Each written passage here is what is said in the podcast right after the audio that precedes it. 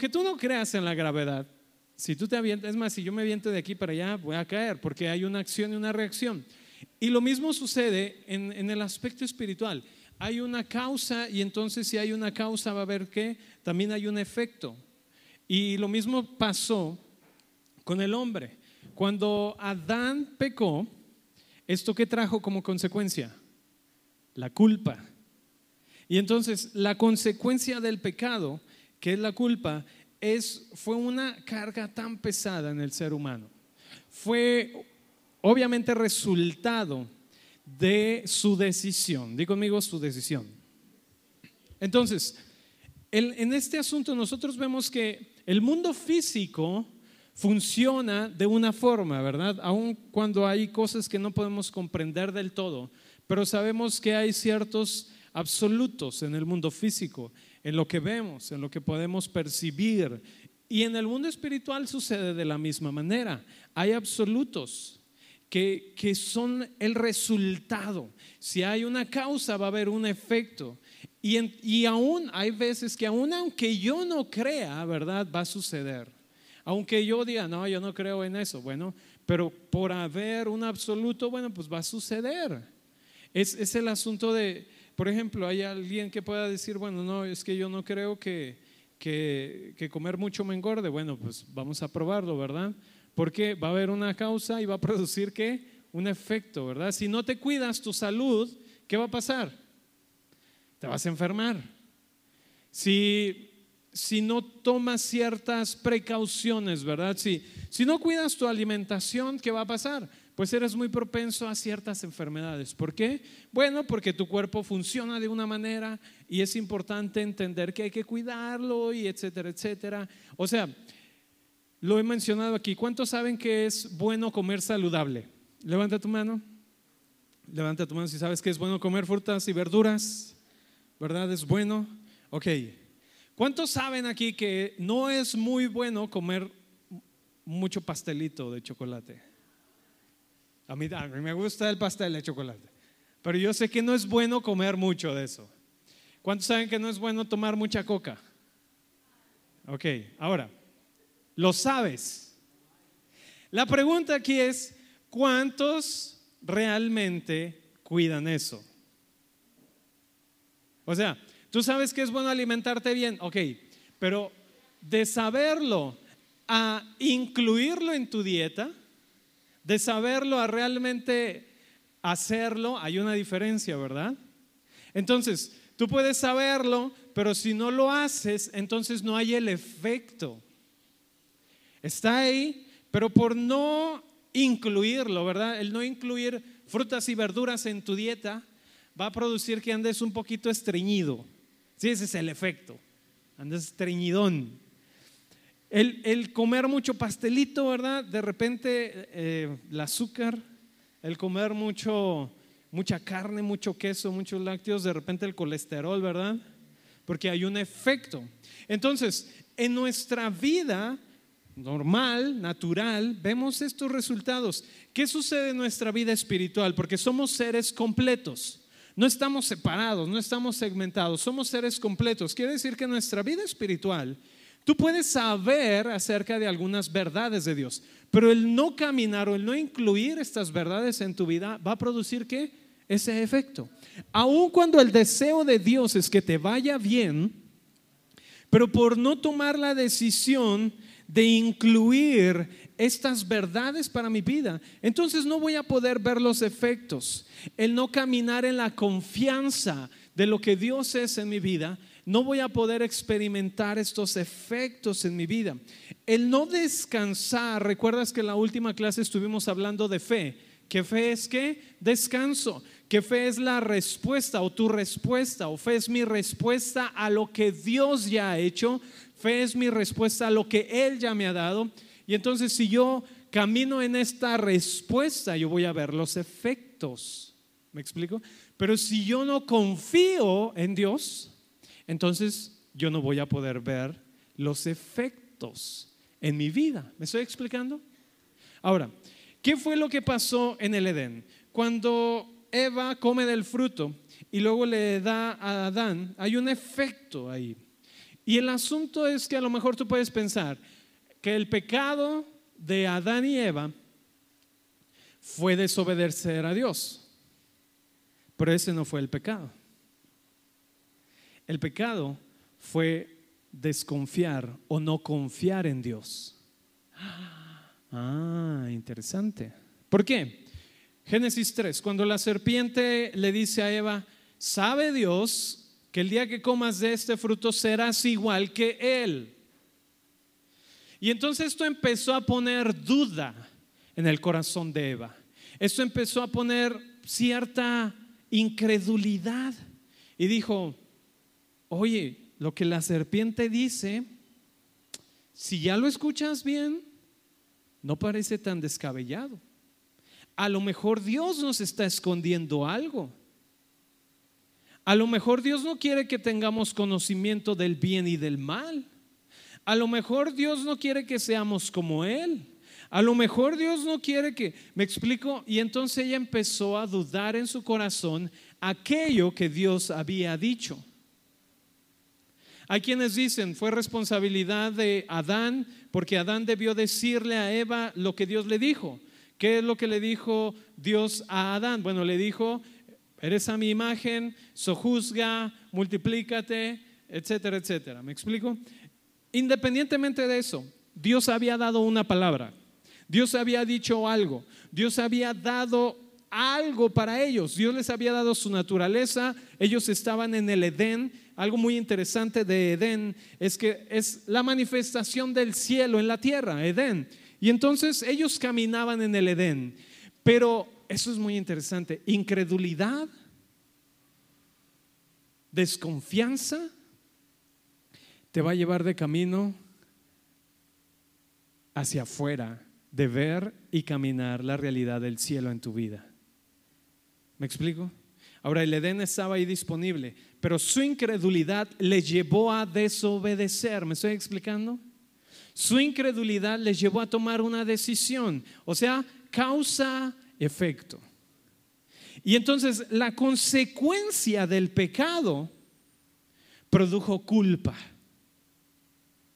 Y a partir de ese momento, el hombre no pudo ver a Dios correctamente, ni tampoco pudo verse a él correctamente, ni tampoco pudo ver al otro correctamente. En ese momento se rompió esta manera correcta de ver a Dios, o vamos a decir, en ese momento el hombre se desvía de ver correctamente a Dios, de verse correctamente Él y entonces de ver incorrectamente a, más bien, dejó de ver correctamente a su prójimo, o en este caso a Eva. Quiere decir que la consecuencia de la culpa produjo un proceso de destrucción. La culpa empezó a traer una consecuencia en la humanidad. Y entonces, aun cuando Dios les dijo, el día que coman de este árbol van a morir, ¿Recuerdas? Y entonces muchos pueden decir, no murieron. Bueno, no murieron ese día, pero sí murió. ¿Cuál fue el efecto? Hubo muerte. La Biblia dice, porque por causa de un hombre entró en la humanidad que la muerte. Causa, efecto. ¿Me explico? El desconfiar de lo que Dios había dicho le llevó a él a la humanidad, porque eso es muy interesante, Adán en representación, no estaba representando a la humanidad, él toma esa posición representativa. Y en esta posición representativa, él lo que lleva a la humanidad es a caminar en desconfianza, produce un efecto. Y esta desobediencia, este pecado, produce culpa. Y la culpa empieza a producir una sensación de tratar de poner en otros la responsabilidad de lo que yo hice. La culpa empieza a apuntar hacia otros acerca de aquellas cosas que yo debo tomar responsabilidad. ¿Qué dijo la mujer? La serpiente me engañó. ¿Qué dijo Adán? La mujer que me diste me, me dio y pues sí comí, pero pues la mujer que me diste. Me explico, el efecto de la culpa empezó a, a hacer que dejo de ver bien a los demás, dejo de ver bien o la imagen correcta de Dios ya no la puedo ver en mí por causa del pecado, por causa de la culpa. Y entonces mi respuesta cuál va a ser? Tratar de poner en otros la responsabilidad de aquellas decisiones que he tomado. En ese sentido, vamos, acompáñame a Salmo 32. El salmista aquí está en un momento muy interesante. Salmo 32, 3 al 5 dice, mientras callé, envejecieron mis huesos en mi gemir todo el día, porque de día y de noche se agravó sobre mí tu mano. Se volvió mi verdor en sequedades de verano. Mi pecado te declaré y no encubrí mi iniquidad. Dije, confesaré mis transgresiones a Jehová y tú perdonaste la maldad de mi pecado. Vemos aquí como tres estados en los que David pasa en estos pasajes. El primer estado dice, mientras callé, envejecieron, dice, mis huesos en mi gemir todo el día. Este es el efecto de la culpa. Dice, mientras callé, había algo en mí que me hacía sentir como si mis huesos envejecieran, como si hubiera un dolor interno. Y no podía soportarlo porque dice aquí todo el día en mi gemir. Dice mientras callé. Y luego hay, hay una, hay algo muy interesante. Sigue diciendo, porque de día y de noche se agravó sobre mí tu mano. Hay una conclusión que tiene David en ese punto. Siente que como he pecado, he callado y, hay la culpa sobre mi vida, entonces siento que Dios está en mi contra siento que Él está contra mí. Y mayor es que el dolor, la sensación, mi gemir, mi dolor. Pero luego dice, se volvió mi verdor en sequedades de verano. O sea, estaba, esa es como una expresión, porque no es literal, mucho de la Biblia, no lo puedes leer literal, porque hay mucho poético en la Biblia. Y entonces, en este sentido, está hablando como un aspecto yo siento como esta, como depresión. O sea, como que cayó en depresión, una depresión muy fuerte. A causa de haber pecado. Cayó en una depresión. Dice, y luego entonces, en este, en este otro, vamos a decir, en este otro escenario, dice, mi pecado te declaré y no encubrí mi iniquidad dije, confesaré mis transgresiones a Jehová. Aquí ya cambia de un estado de culpa a un estado de arrepentimiento. Ahora aquí ya está cambiando y dice, he decidido no guardar esto en mi corazón porque la culpa me está comiendo. Y entonces dice, confesaré. Y el tercer estado que vemos aquí dice, y tú perdonaste la maldad de mi pecado llega a este punto donde se da cuenta de quién es Dios, donde se da cuenta de quién es el Padre. Dice, y tú perdonaste. Me doy cuenta que ahora has perdonado, pero no era capaz de verlo aquí. Porque de la misma manera que Adán y Eva se escondieron cuando pecaron, así es como nosotros respondemos, ¿verdad? El pecado y la culpa te lleva a qué? A esconderte. El pecado y la culpa te lleva a decir, está bien esconderme.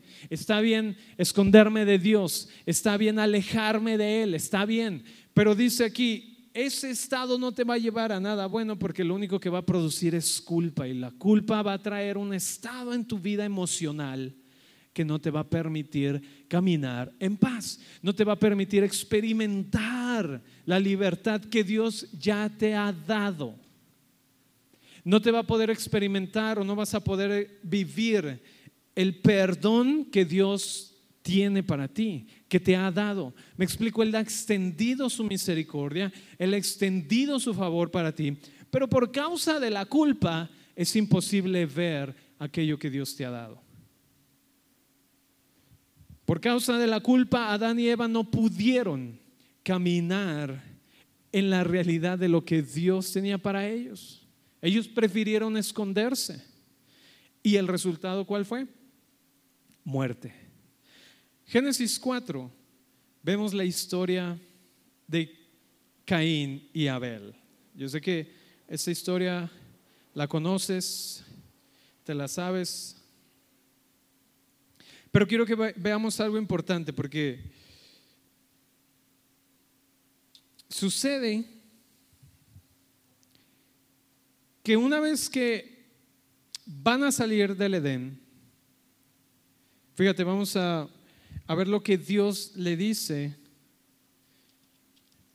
antes de que, de que ellos salgan. En el Génesis 3, vamos a Génesis 3. Verso 9, mas Jehová Dios llamó al hombre y le dijo, ¿dónde estás tú? Obviamente Dios sabía dónde estaba, pero quería saber, ¿dónde estás tú? ¿Qué, ¿Dónde te has parado? ¿Por qué te escondes de mí? Pero bueno, dice, y él respondió, oí tu voz en el huerto y tuve miedo, porque estaba desnudo y me escondí. Y Dios le dijo, ¿quién te enseñó que estabas desnudo? ¿Has comido del árbol que yo te mandé no comieses? El hombre respondió, la mujer que me diste, ¿recuerdas lo que te decía hace un momento? La culpa. La mujer que me diste por compañera me dio del árbol y yo comí. En matrimonios tenemos, eh, en las sesiones que hemos tenido, algo bien importante que hemos dicho acerca de, tú eres una persona que toma decisiones. Y en este sentido, yo creo que podríamos decir, entre paréntesis, que Adán es el único que puede justificar el, la mujer que me diste Dios. Porque pues, literalmente la creó y se la dio, ¿verdad? Pero en tu caso ya no, porque es la que tú elegiste. ya puedes decir, la mujer que me diste Dios, va a decir Dios, ¿en qué momento? Porque es la persona que tú elegiste. Entonces, en este caso, aún así, Adán está diciendo, pues la mujer que me diste y yo comí del árbol. Entonces Jehová Dios le dijo a la mujer, ¿qué es lo que has hecho? Y dijo la mujer, la serpiente me engañó y comí. Y Jehová dijo, y Jehová Dios dijo a la serpiente, por cuanto hiciste esto, maldita serás entre las bestias y entre todos los animales del campo. Sobre tu pecho andarás y polvo comerás todos los días de tu vida. Pondré en ti enemistad entre ti y la mujer, y entre tu simiente y la simiente suya. Esta te herirá en la cabeza y tú le herirás en el calcañar. A la mujer dijo, multiplicaré en gran manera los dolores de tus preñeces, con dolor darás a, los, a, luz tus hijos y tu deseo será para tu marido y él se enseñoreará a ti. Ahora, ¿qué es lo que estamos viendo aquí?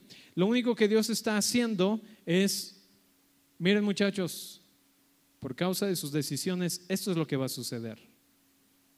Y entonces aquí Dios está hablando ya una profecía acerca de, como dice la palabra, acerca del Cordero desde eternidad porque a Dios no le tomó por sorpresa el pecado de Adán, pero el, Cordero, el Hijo que ya estaba destinado desde antes de la creación del mundo, que aquí en este momento el Padre está hablando acerca de lo que va a suceder.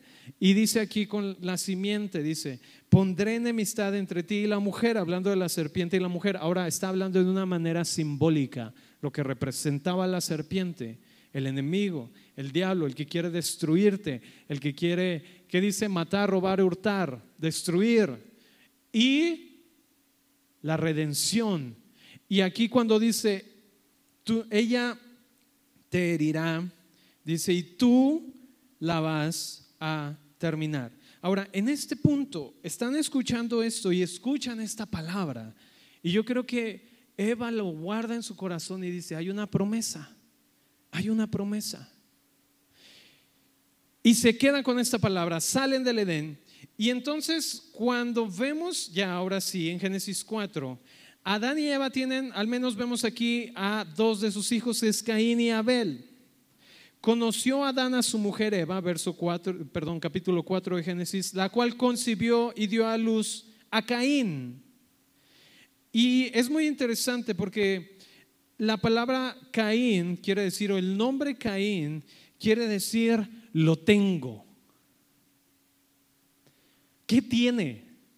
¿Se acuerdan lo que escuchó que Dios dijo? Hay una promesa de que de tu descendencia vendrá alguien a deshacer las obras del enemigo. Y entonces ella, escuchando esto, el primer hijo que tiene, ¿qué dice ella? ¿Qué concluye? Pues es este. ya lo tengo. Es Él, es el escogido. Y entonces le pone Caín, que quiere decir lo tengo. O sea, ella pensaba, va a ser por mí el esfuerzo que hagamos que va a venir este Salvador, que va a venir esta persona o que va a venir este descendiente que va a redimir lo que hemos hecho mal, que va a poner fin, que va a destruir la maldad. Y le pone Caín. Ahora, esto es muy interesante porque no era Caín. Él no era el elegido. Pero dice, después dio a luz a su hermano Abel. O sea, después de un tiempo, como que ella se da cuenta que no es Caín. O sea, lo tengo. Pensó, me gané la lotería, ya lo tengo. No, no es él. Y entonces el siguiente hijo que tiene se llama Abel. Y Abel quiere decir vanidad. Quiere decir nada. O sea, se decepcionó y dijo, no fue él. No, pues el que sigue no es tampoco. Si no fue el primero, el que sigue no es. En otras palabras, el primero era, lo tengo. Y luego dijo, no, eh, no lo tengo. Casi, casi como Caín y Abel. ¿Lo tengo o no lo tengo? Pero al otro le puso vanidad, o sea, como no es nada. Y eso es muy interesante porque Caín empieza a caminar en una actitud definida con esta personalidad de decir yo lo tengo, yo puedo, yo soy, es mi esfuerzo, yo lo voy a lograr, yo lo voy a hacer. Caín camina bajo esta actitud, ¿me explico? Y dice aquí, vamos a seguir leyendo, y después que dio a luz a su hermano Abel, y Abel fue pastor de ovejas, muy interesante, y Caín fue labrador de la tierra. ¿Te acuerdas lo que quiere decir Caín? Lo tengo, yo puedo, yo lo voy a hacer. Y entonces él, se dedica a labrar la tierra. Yo puedo hacerlo, yo lo voy a hacer. Y entonces su actitud es, yo lo voy a producir, yo lo voy a producir. Y Abel, pues tiene una actitud de, es imposible que yo pueda hacerlo. Yo no tengo los recursos. Yo definitivamente no puedo. Y entonces él se dedica a cuidar ovejas.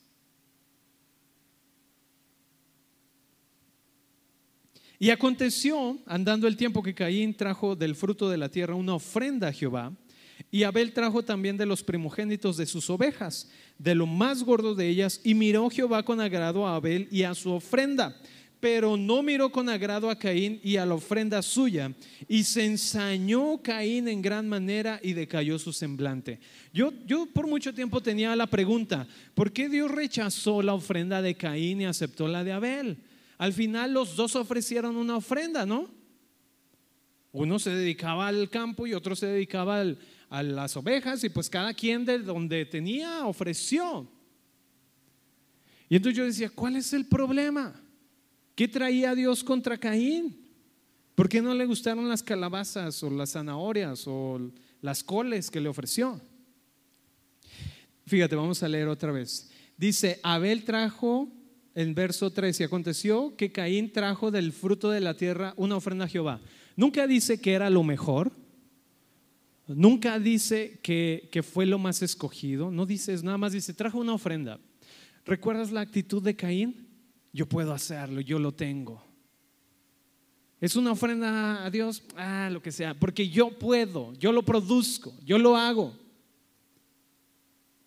Y luego en el verso 4 dice, y Abel trajo también, pero fíjate, es muy interesante, dice aquí, Abel escogió, dice, de los primogénitos de sus ovejas. Primero escogió lo primero. Y luego dice lo más gordo de ellas. No solo el primero, sino el más chonchito, ¿verdad? El más gordito, el más llenito, el más pachoncito. Y dice, y miró Jehová con agrado la ofrenda de Abel. ¿Por qué? Porque la actitud de Abel fue, yo no puedo producir nada por mí mismo. Y el favor de Dios para mi vida no depende de mi esfuerzo, sino depende de esta parte que Abel entendió de transferencia, de inocencia. Porque Caín y Abel sabían lo que sus papás habían hecho. Y por saber lo que habían hecho, ellos vivían bajo culpa, ¿me explico? Porque decían, ha entrado la muerte, ha entrado maldición por la decisión de mis padres.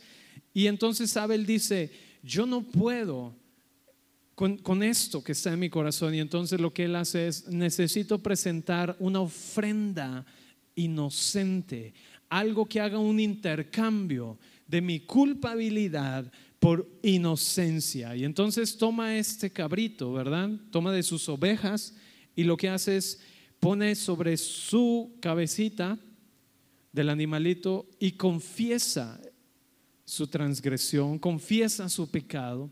Y entonces esta es la ofrenda que ofrece a Dios. El inocente por el culpable. Esto es tremendo porque esta es la imagen de la obra de Cristo para nosotros. La humanidad era incapaz de poder producir algo. La, humanidad éramos incapaces de poder obedecer. La humanidad éramos incapaces de poder caminar en esta, vamos a decir, en esta vida que Dios tenía para nosotros por haber tomado una mala decisión. Éramos incapaces de corregir nuestro camino y entonces teníamos que el inocente por los culpables. Sin embargo, hay quienes se esfuerzan, ¿verdad?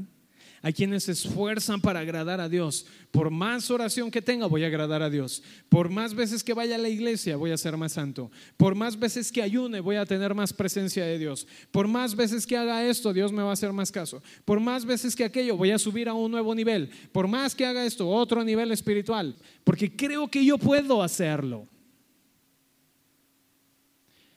El apóstol Pablo dice que nuestras obras son como trapos de inmundicia para Dios. Qué tremendo es esto. Es como una ofrenda de Caín. Es mi esfuerzo.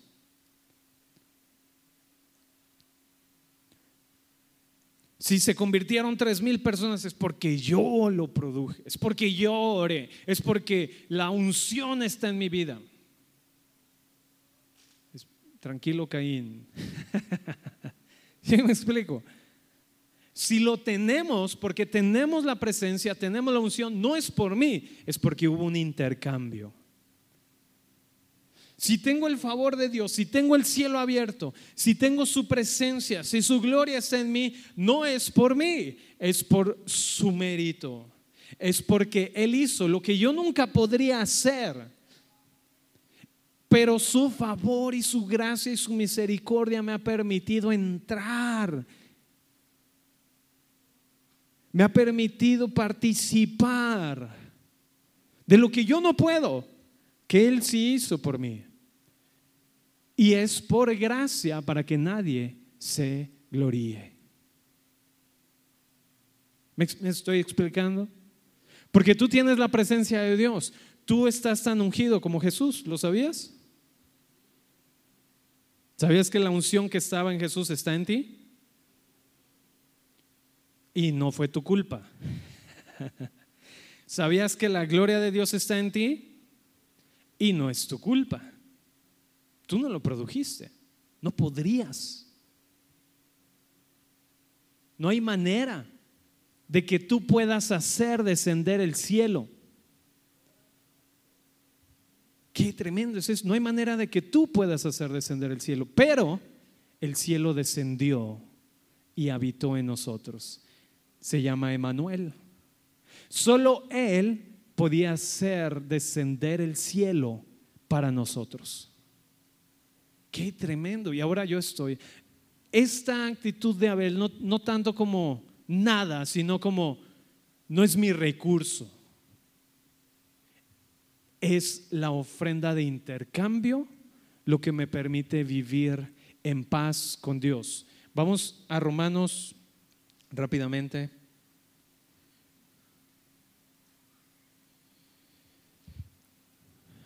Romanos 3.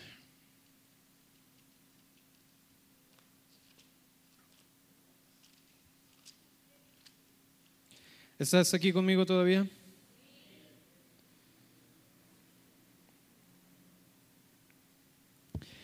3.23 dice, por cuanto todos pecaron y están destituidos de la gloria de Dios. Ahora, ¿Qué quiere decir aquí el apóstol Pablo? Quiere decir, todos íbamos en el mismo barco. La humanidad iba camino a la perdición. No había de otra. Dice, pero es que aquí no termina el Evangelio, porque hay quienes como que cortan aquí la Biblia, ¿verdad? Todos pecaron y están destituidos de la gloria de Dios. Sí, pero síguele leyendo. El verso 24 dice, siendo justificados gratuitamente por su gracia, a través de la redención o mediante la redención que es en Cristo Jesús, a quien Dios puso como propiciación por medio de la fe en su sangre para manifestar, de hecho, incluso la palabra propiciación no es la palabra correcta original en el texto de Romanos. De hecho, la palabra correcta es expiación, que es muy diferente. A quien Dios puso como expiación por medio de la fe en su sangre para manifestar su justicia a causa de haber pasado por alto en su paciencia los pecados pasados, con la mira de manifestar en este tiempo su justicia, a fin de que Él sea el justo y el que justifica al que es en la fe de Jesús.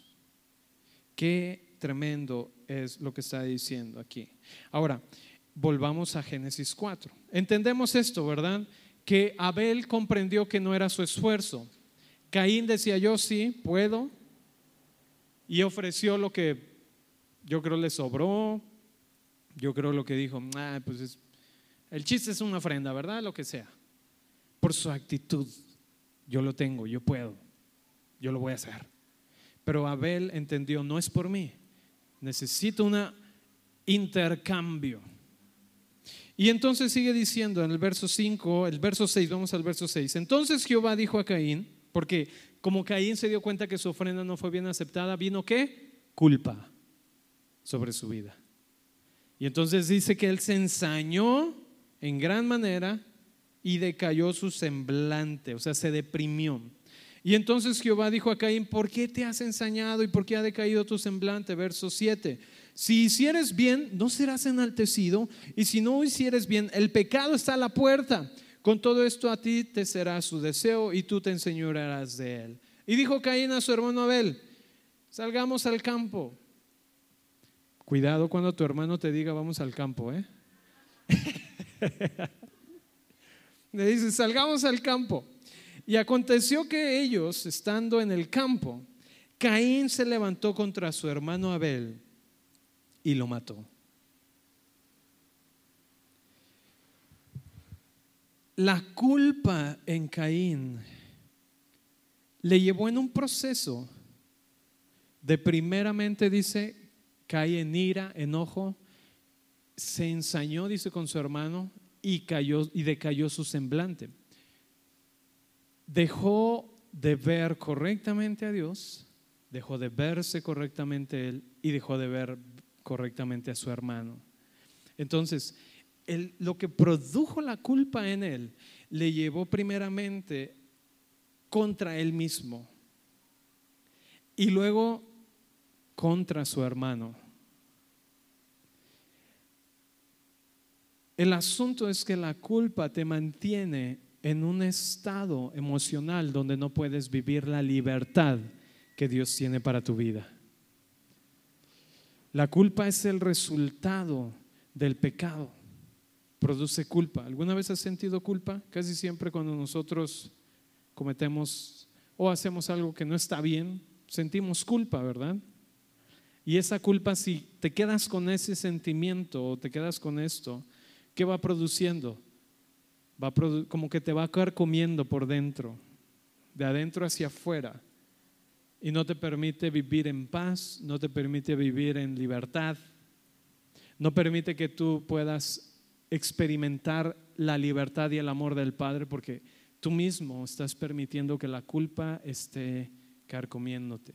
Y esto es algo muy importante, fíjate, entendiendo esto, lo que la culpa producía, vemos en Levítico 7 que había sacrificios que se hacían había cuatro sacrificios sangrientos o que involucraban eh, animales y que involucraban ofrenda y, y sangre. Y en este Levítico 7, verso 1 y 2, dice, asimismo está estableciendo leyes. Tú puedes leer en tu casa Levítico, porque habla mucho acerca de las ofrendas, cómo se debían hacer, qué debía hacer el sacerdote, qué, si ofrenda era para esto, qué se tenía que hacer, si ofrenda era para aquello. Y dentro de las ofrendas que había, dice, asimismo esta es la ley del sacrificio por la culpa. Había una, o había un, un sacrificio que era ofrecido por la culpa. Y dice, es cosa muy santa. En el lugar donde degüellen el holocausto, degollarán la víctima por la culpa y rociará su sangre alrededor sobre el altar. Y entonces había gente que ofrecía por el pecado, pero también ofrecían por la culpa. Y ofrecían también ofrendas de holocausto y ofrecían ofrendas de paz. ¿Cuál es el asunto del sacrificio? ¿Cuál era el propósito del sacrificio que vemos en el Antiguo Testamento? Podemos resumir que el asunto de los sacrificios que vemos en el Antiguo Testamento es para cambiar de estado, de culpable a inocente. De muerte a vida, de maldición a bendición. Pero como cada año se tenían que hacer, entonces no era algo duradero. Tenían que limpiar sus conciencias. ¿Cuál era el propósito del sacrificio? Limpiar sus conciencias de lo que había sucedido. Para quitar la culpa limpiar su estado y decir, ahora estoy libre de culpa, ahora estoy libre de condenación, porque ya he ofrecido un sacrificio. El culpable por el, el, inocente por el culpable, perdón. ¿Qué dice Hebreos 9:13? Dice, la sangre de machos cabríos y toros, está hablando de lo que sucedía en el Antiguo Testamento, y las cenizas de la novilla rociadas sobre personas impuras las santificaban de modo que quedan limpias por fuera. Si esto es así, ¿cuánto más la sangre de Cristo, quien por medio del Espíritu Eterno se ofreció sin mancha a Dios, purificará nuestra conciencia? Di conmigo conciencia de las obras que conducen a la muerte. ¿Cuánto más si este sacrificio, que era simbólico, podía poner en un estado diferente a las personas, de culpabilidad a libertad? ¿Cuánto más la sangre de Cristo es suficiente para hacerte libre de toda culpa? Vemos cómo el salmista, al principio leíamos Salmo 32 que decía el salmista, mientras callé dentro de mí, estaba una sensación de dolor, de depresión, de tristeza, de angustia mientras callé. Dice, pero luego dije, voy a confesar. Quiere decir que la dinámica que sucedía en los sacrificios era que traían al animalito, ponían su mano sobre el animal y tenían que confesar. Y una vez que confesaban, era como un proceso de, voy a decirlo como liberación de la culpa, liberación de lo que ha cometido, para que entonces ahora ya no tengo esta carga de culpabilidad, porque alguien la tomó por mí. Y entonces sacrificaban este animal. Y cuando hacían esto, entonces había un intercambio. ¿Por qué tenía que ser sin, sin, defecto? O sea, debería ser mansito, me explico, no debería ser agresivo el animal. Porque había un simbolismo de que, vamos a decir, la naturaleza de inocencia de ese animal iba a ser transferida de alguna manera. Por eso tenía que ser manso, tranquilo. Y entonces, una vez que confesaban sus pecados, Pues llegaba el sacerdote y cuello. Entonces imaginas el dolor. Y esto era para que vieran lo que el pecado produce. La culpa. ¿Me explico? Por eso dice Hebreos. Ahora, si tú lees Hebreos, dice, si eso se hacía así cada año, y hacía a las personas limpias, cuanto más la sangre de Cristo limpiará tu conciencia, el inocente por los culpables. Te decía, hay causa y efecto. Cuando nosotros no caminamos como Dios nos ve, cuando nosotros no respondemos como hijos, definitivamente lo que hacemos es caminamos en la dirección equivocada, caminamos en la dirección incorrecta, o lo que la Biblia dice, pecar. Pecar quiere decir no dar en el blanco, pecar quiere decir desviar la dirección que llevas. Y entonces cuando no te ves como hijo o como hija, empiezas a creer mentiras que Dios no te ha dicho. Empiezas a creer mentiras de ti, empiezas a creer mentiras de Dios y eso te va a llevar a causa y efecto. Y entonces en ese punto, en ese momento, lo que sucede en tu vida es empiezas a ver los efectos de la culpa en ti, porque de repente hay un momento donde dices, creo que no tomé la decisión correcta. Ahora, el Espíritu Santo no va a traer culpa a tu vida. El Espíritu Santo va a traer o a redarguirte. El Espíritu Santo nunca, Dios nunca va a poner culpa en tu vida. La culpa viene cuando tú mismo, como le, le dijo Dios a Caín, sabe que el pecado y su deseo se enseñoreará de ti.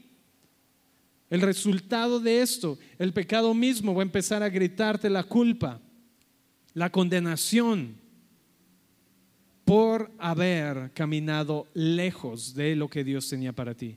Y entonces el deseo de Dios es que confiesas y dices, papá, perdóname por haber creído un engaño acerca de mí o por haber creído un engaño acerca de ti. Perdóname por haber caminado lejos de la identidad de lo que tú me has dado. Y entonces en ese momento es como voltear nuevamente y caminar hacia aquello que Dios te ha dado. Entonces la actitud en nuestro corazón es que nosotros ahora vemos nuestra vida bajo los lentes correctos, que es la obra de Cristo para mí. Y esto me permite tomar decisiones correctas. Cuando vemos en el Antiguo Testamento el arca del pacto, lo que estamos viendo, que era donde habitaba la presencia de Dios, o que era, vamos a decir, es el primer lugar de habitación de Dios. Ahora la pregunta que yo te hago, ¿dónde habita Dios hoy? En nosotros. Quiere decir que nosotros somos el arca. Y en el arca, dentro de los elementos que estaban en el arca, uno de los elementos era la ley. Dios dice en su palabra, pondré mi ley en sus corazones. Y algo muy interesante es que cuando el sacerdote venía a la presencia, tenía que traer sangre del sacrificio y la rociaba sobre el arca. De manera que ahora nosotros estamos o caminamos bajo la sangre de Cristo en nuestra vida, lo cual nos permite a nosotros responder desde ese entendimiento. Quiere decir, el sacrificio de Jesús no solo me ha hecho libre del pecado, no solamente me ha hecho libre de la condenación, también te ha hecho libre de culpa. Ahora, si yo camino fuera de mi identidad como hijo, el confesar lo que ha sucedido me hace regresar a donde yo debo seguir caminando, que es la identidad correcta. ¿Me explico? Pero hay un proceso de confesar aquellas cosas que me están carcomiendo, porque luego la culpa, el pecado mismo, dice, se enseñorea de ti y empieza a traer culpa, culpa, culpa, culpa, y empiezas a caer en una espiral y empiezas a atentar contra tu vida misma primero y luego empiezas a atentar contra otros también, como el caso de Caín por no confesar. ¿Cuál era el, cuando Dios se acercó a Caín, su intención era que Caín cambiara su actitud. Era que Caín dijera, Señor, perdóname, tienes razón, no hice bien. Pero Caín en lugar de tomar la actitud correcta, se ensañó todavía más. Porque no confesó. ¿Me explico? El deseo de Dios no es que camines en culpa, sino que camines en la libertad que tiene. Romanos 5, 1 y 2. Dice, justificados pues por la fe, tenemos paz para con Dios, por medio de nuestro Señor Jesucristo, por medio de quien también hemos obtenido acceso por la fe a esta gracia en la cual estamos firmes y nos gloriamos en la esperanza de la gloria de Dios. Amén. Puedes ponerte de pie esta mañana.